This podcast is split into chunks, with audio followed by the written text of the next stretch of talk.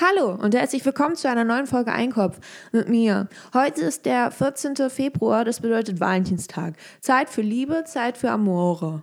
Ganz viel Amore und Furore. Äh, die, diese Folge kommt natürlich erst morgen raus, also am Mittwoch. So wie immer, weil ich halte mich an Regeln. Denn ohne Regeln bricht die Welt zusammen. So, also, pass auf, ich habe erstmal habe ich mir ein paar Dinge überlegt, so wie jedes Mal und dann habe ich sie natürlich wieder vergessen. Aber diesmal habe ich mir Sachen überlegt, bin aber halt einfach nicht zu einem Produkt gekommen. Versteht ihr, was ich meine? Also da, ich habe versucht zu denken, aber es hat irgendwie nicht so richtig geklappt. Dann habe ich meine Sachen einfach mal ein bisschen aufgeräumt und sortiert und aussortiert und neu sortiert und einsortiert und freisortiert. Und da bin ich auf ähm, meine Brillenkollektion gestoßen, meine Sonnenbrillenkollektion. Vornehmlich preiswerter, weil, äh, sag mal, ich gebe doch hier nicht Geld aus für, für so eine teure Sonnenbrille. Ja, wer bin ich denn? Und da bin ich dann auf eine Brille gestoßen und die habe ich dann aufgesetzt und ich hatte irgendwie so ein ganz neues Lebensgefühl. Also wirklich so komplett neu. Und dann habe ich mir überlegt, vielleicht ist das einfach die Lösung. Vielleicht muss ich jetzt einfach diese Brille tragen und dann bin ich ein ganz anderer Mensch. So, jetzt halt, wartet mal kurz einen Moment. Okay, mach mal kurz Pause. Ich spiele das Intro und setze mir die Brille auf. Bis gleich. Ein Kopf. So, ich bin jetzt wieder zurück und muss sagen, es fühlt sich schon gleich ganz, äh, ganz anders an. Also ich habe das Gefühl, ich bin auch ein anderer Mensch. So. Aber jetzt möchte ich mal ein bisschen über Valentinstag sprechen, weil es ist Valentinstag und da muss man halt drüber sprechen. Ich habe so gut geschlafen, also nein, das ist eine Lüge. Ich habe überhaupt nicht gut geschlafen. Und zwar verfolge ich derzeit, ich habe die Brille wieder abgenommen, weil ich sehr, also ich hätte, also es reicht mir. Ich verfolge derzeit diesen Murder Case, diesen Live Trial von Alex Murdoch, der oder Murdoch oder wie auch immer der ausgesprochen wird. Und äh, auf jeden Fall hat der nämlich also erst angeklagt, dass er anscheinend seine Frau und seinen Sohn, also er hat zwei Söhne und Ne? Als hätte er, also als hätte er. Ähm, und er soll wohl seine Frau und seinen einen Sohn, seinen jüngsten Sohn, erschossen haben. Ganz fiese Nummer.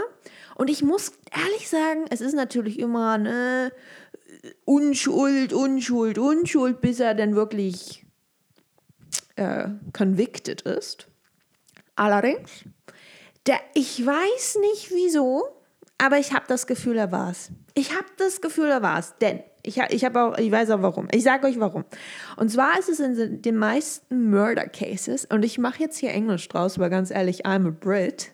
Ich bin der Monarch. Ich bin King Charles. Ich bin Charlo. Freut euch. Ave Maria.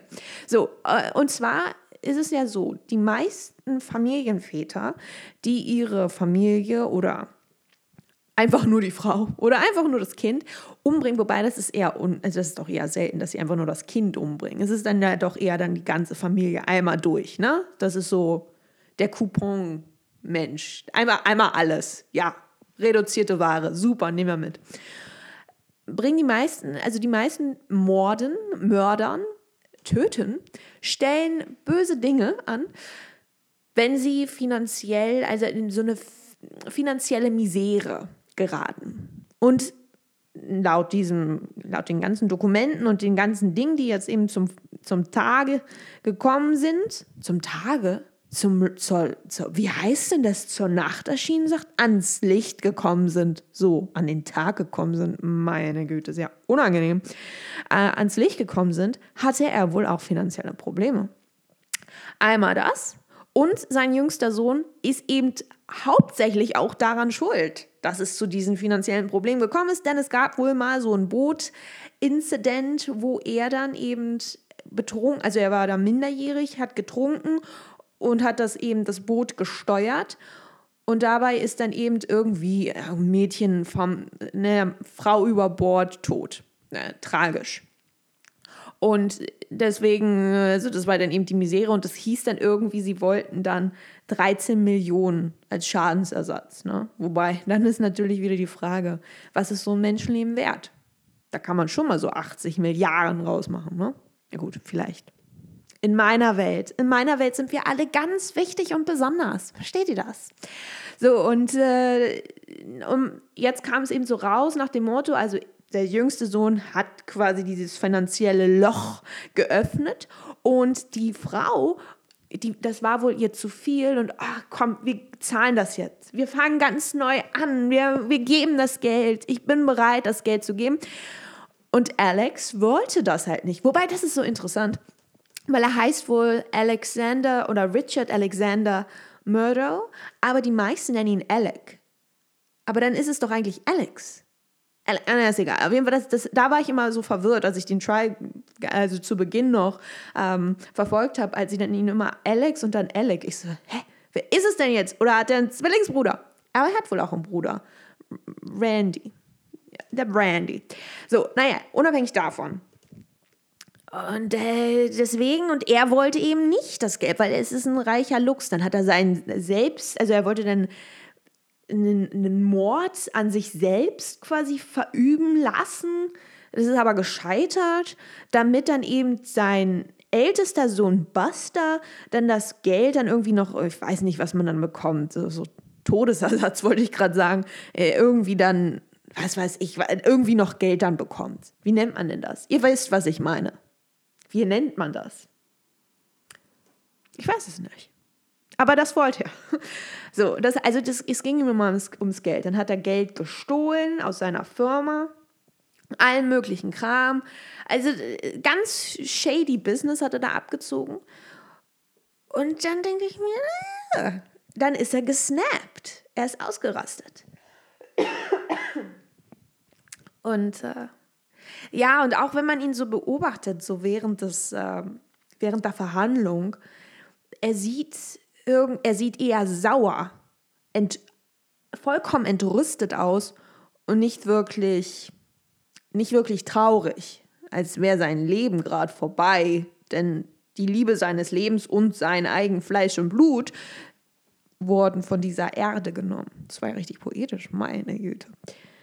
Und deswegen, äh, das verfolge ich halt derzeit und ich weiß nicht, ich habe jetzt irgendwie diesen roten Faden verloren. Wo wollte ich ihn jetzt hin damit? Das verfolge ich. Das ist mein Valentinstag. Später kommt noch eine Freundin rüber, dann koche ich. Und ich weiß auch nicht, warum ich das gesagt habe. Aber das war so im Eifer des Gefechts, als wir uns alle mal so getroffen haben. Und ich so, ja, komm, wir machen ganz viele Pläne. Komm, wir treffen uns jeden Tag und den ganzen Tag und jeden Tag eine neue Party, ein neues Abenteuer. Nur wir. Es wird Spaß. Freunde fürs Leben.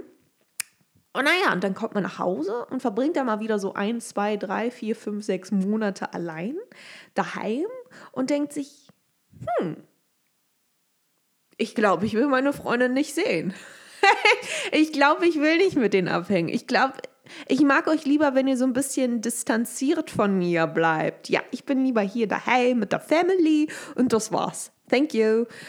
Ähm, nur jetzt ist das Problem. Also das Gute ist, ich habe nämlich auch äh, Freunde, Bekannte, Gefährten, die äh, ähnlich wie ich dann auch gerne absagen.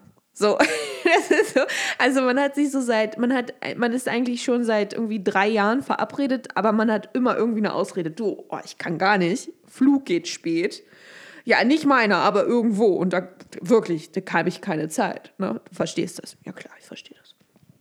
Aber jetzt die Freundin, die heute kommt, die ist dann doch sehr pünktlich und die ist auch sehr genau und die ist zwar auch so ein kleiner ähm, Introvert, allerdings äh, trifft die sich auch tatsächlich mit Leuten.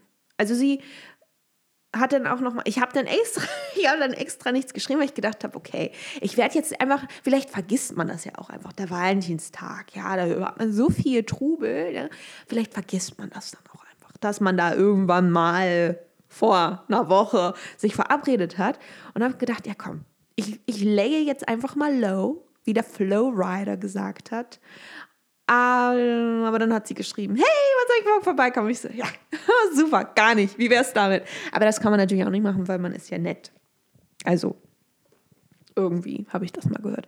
Und deswegen muss ich jetzt gleich noch einkaufen, weil ich muss kochen. Ich habe nämlich gesagt, ich koche was, ne, weil ich bin sehr hausmütterlich. Ich koche hier was Schönes. Ja, und habe ja auch keinen Bock zu. Wobei, leckeres Rezept, falls irgendjemand da draußen ist. Was aber wichtig ist, ihr braucht einen Pürierstab. Es reicht nicht einfach, wenn ihr so einen Stampfer habt, weil das ist nicht dasselbe. Das ist wirklich, also das ist jetzt kein Scherz. Ihr braucht den Pürierstab. Ohne Pürierstab, es schmeckt einfach nicht gleich. Es schmeckt nicht gleich. Und da könnt ihr noch so stampfen, wie ihr wollt. Pürierstab ist einfach, das ist ein anderes Level. Ihr braucht Kartoffeln und die kocht ihr dann einfach, so als würdet ihr einfach Kartoffelstampf machen wollen. Dann äh, noch äh, grüne Erbsen und dann halt noch eine Milch eures Vertrauens. Ob es jetzt vegan oder was weiß ich, normale Kuhmilch ist, weiß ja nicht, wie euer Darm aussieht und ob der da mitmacht oder ob ihr dann Krach habt, wenn ihr das Badezimmer betretet. Das mit einem Pürierstab, bisschen Salz zum Abschmecken, lecker. Es ist einfach lecker. Aber es ist richtig klebrig und pastig. Ich glaube, das ist durch die Stärke. Ich weiß es nicht, aber der Lebensmittelchemiker in mir sagt das. So, wie viele Minuten geht denn das hier schon? 10 Minuten 42. Wie spät ist es denn eigentlich? 11.50 Uhr? Nee, das kann ja gar nicht sein. 51. Oh Gott. Oh wei. Oh weia. Ja, und ich habe auch noch nichts gegessen.